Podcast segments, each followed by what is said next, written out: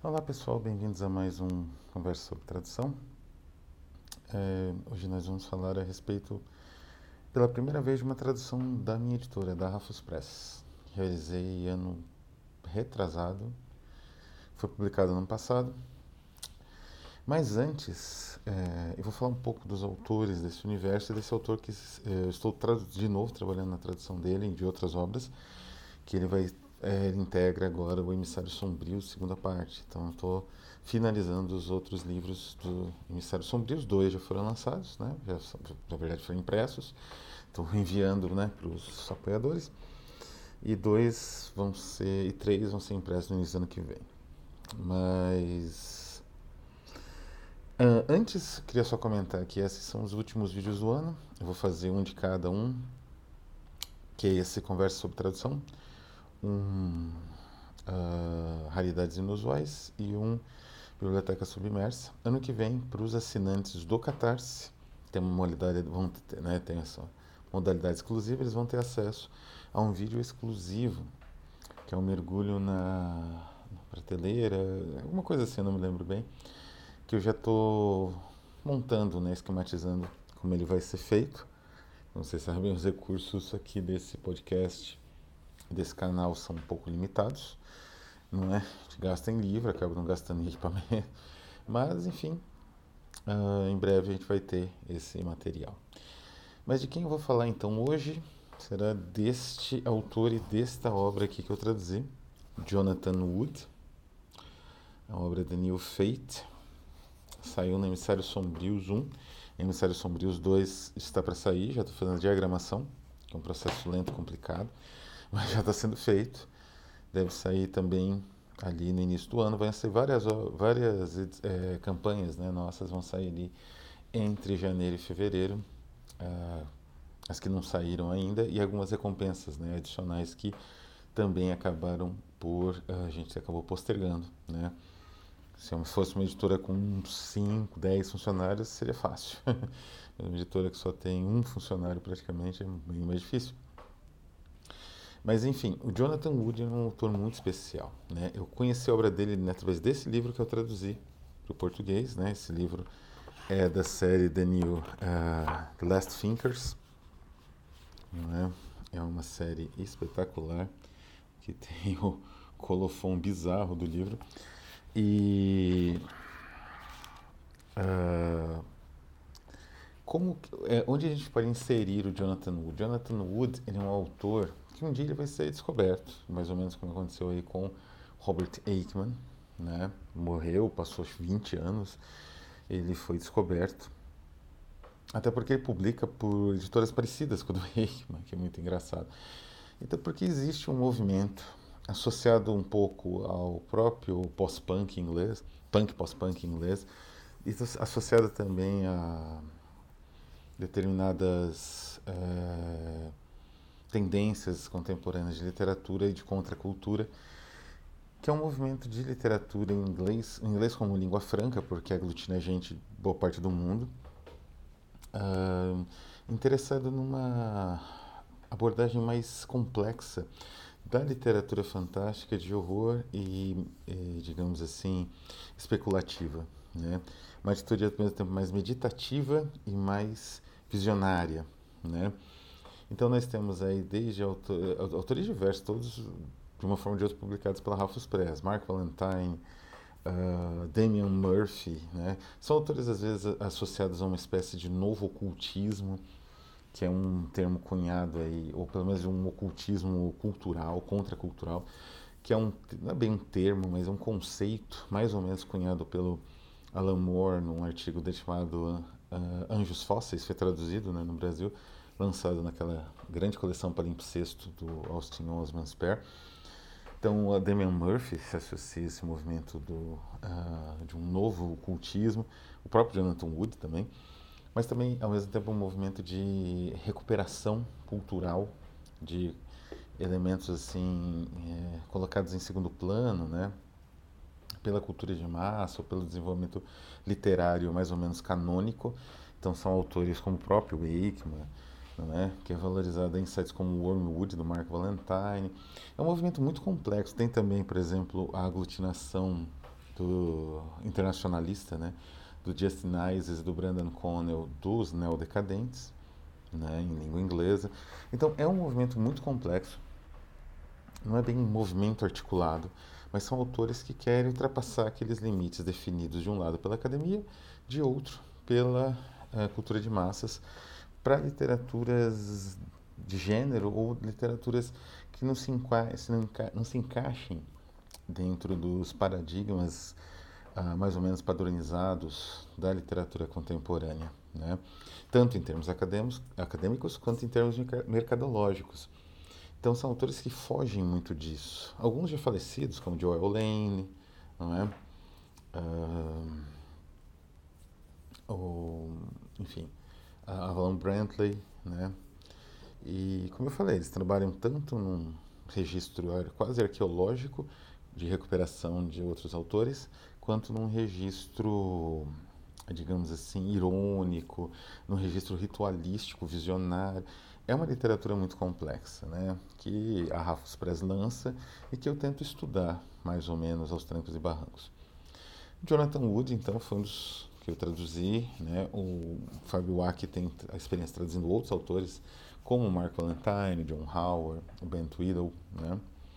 Esses autores estão associados com private presses contemporâneas, né? especialmente a Zagava, a Monte Abraxas, a Tartarus Press, que eu acho que é a mais conhecida, né?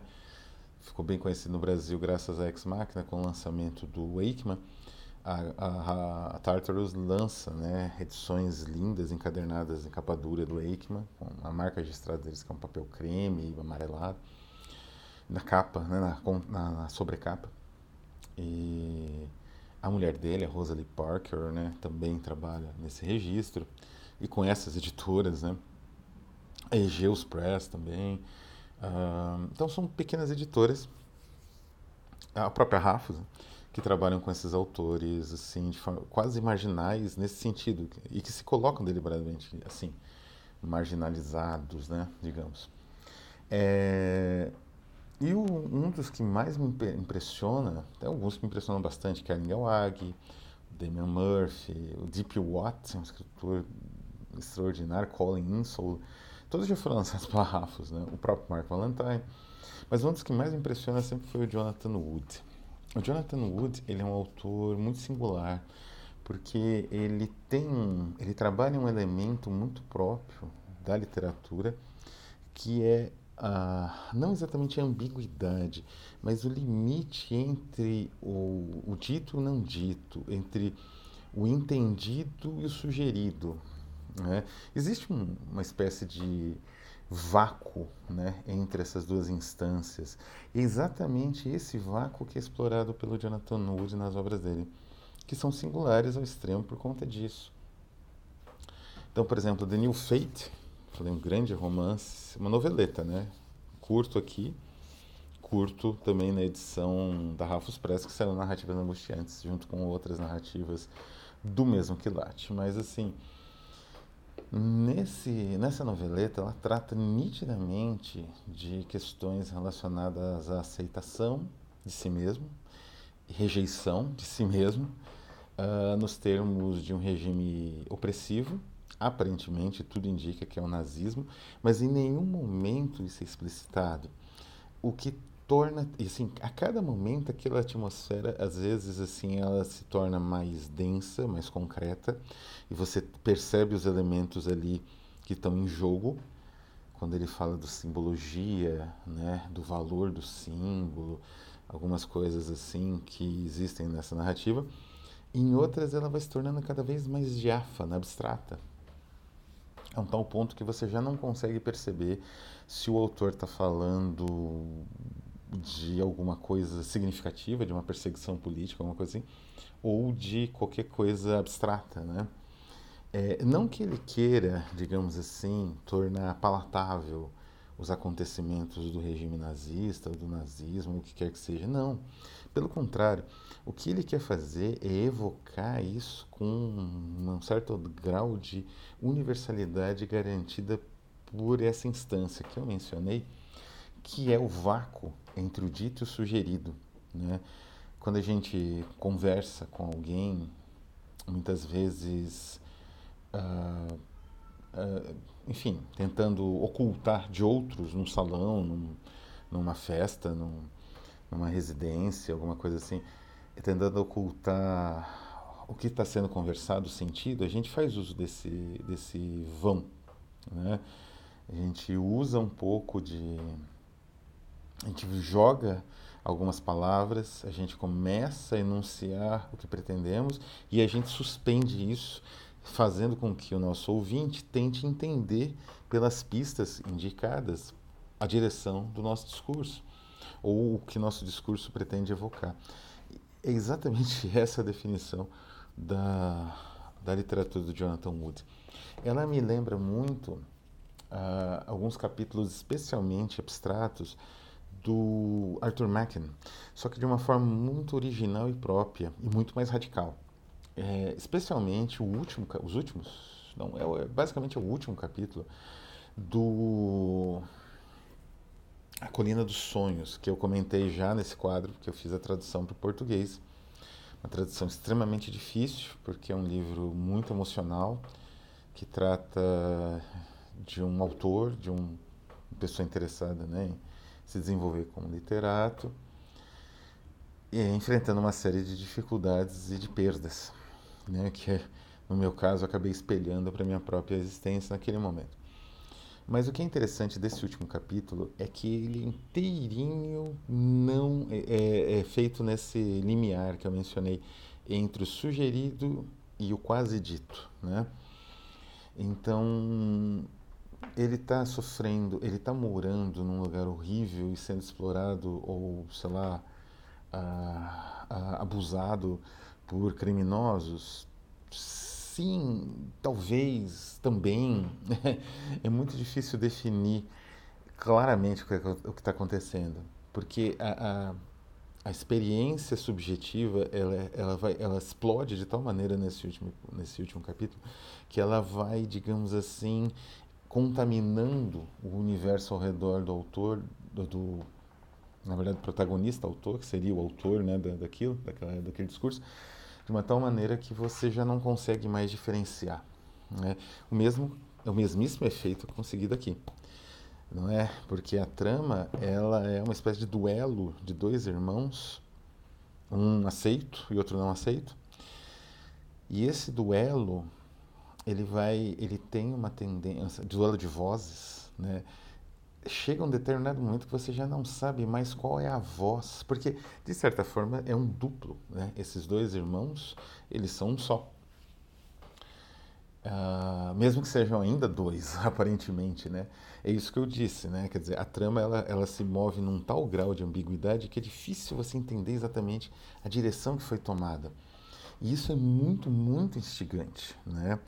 É, é, muito difícil trabalhar nesse registro do o faz com claro genialidade.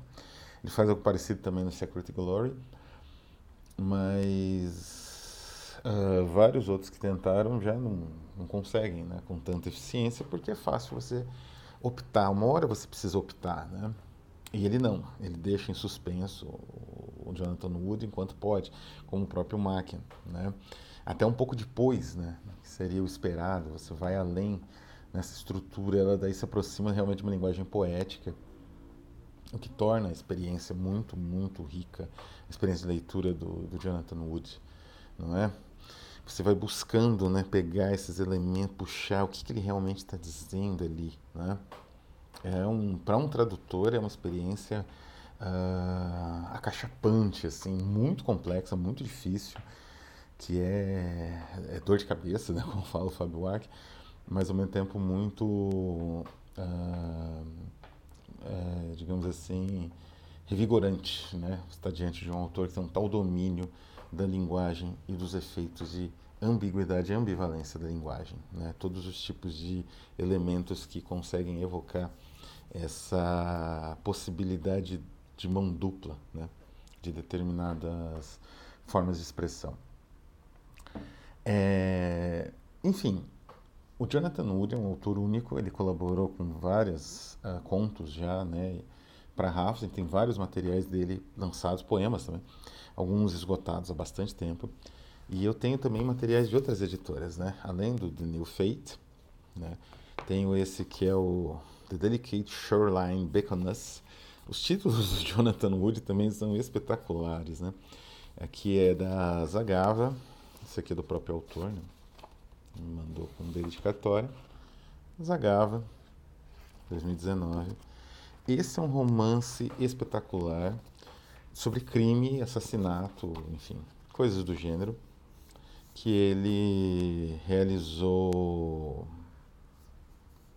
uh, quase como um romance, um pequeno romance policial, muito interessante, né?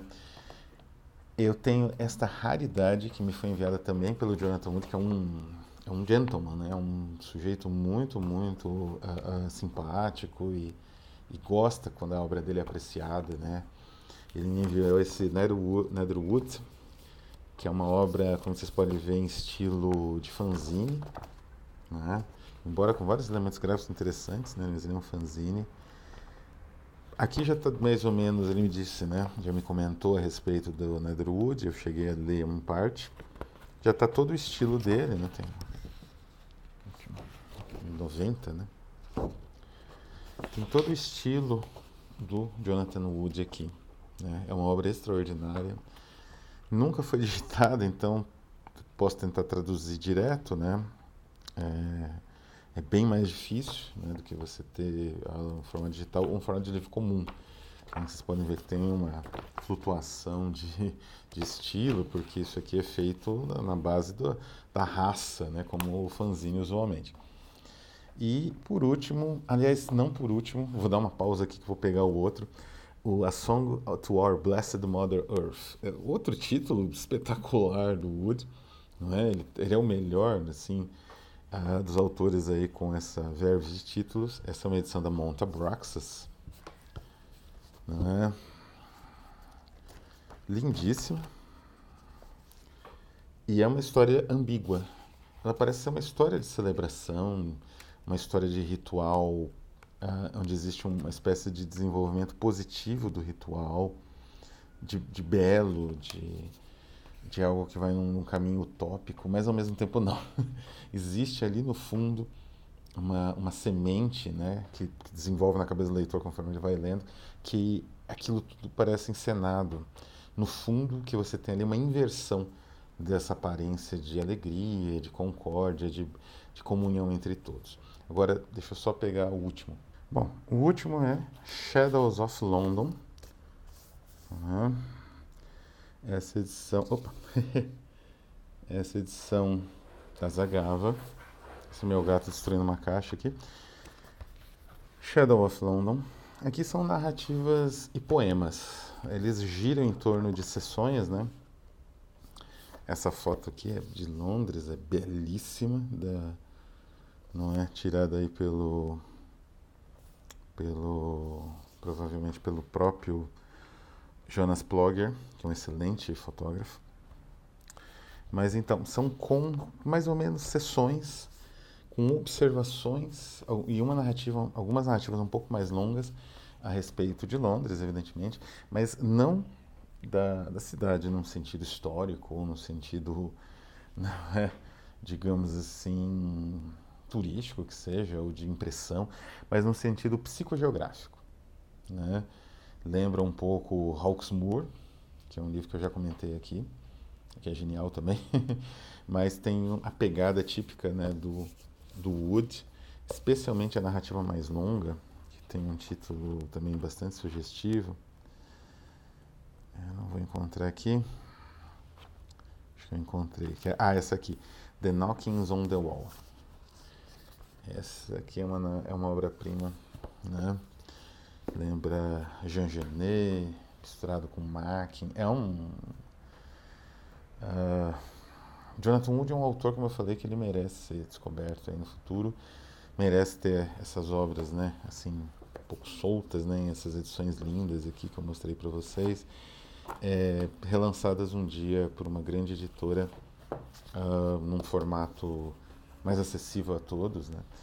E aí com o reconhecimento, né, de, dessa tendência maquianiana de ficção que ele leva tão bem, com tanta habilidade, e também de um tipo muito sutil de ocultismo ficcional, uh, com um aspecto ritualístico muito sofisticado.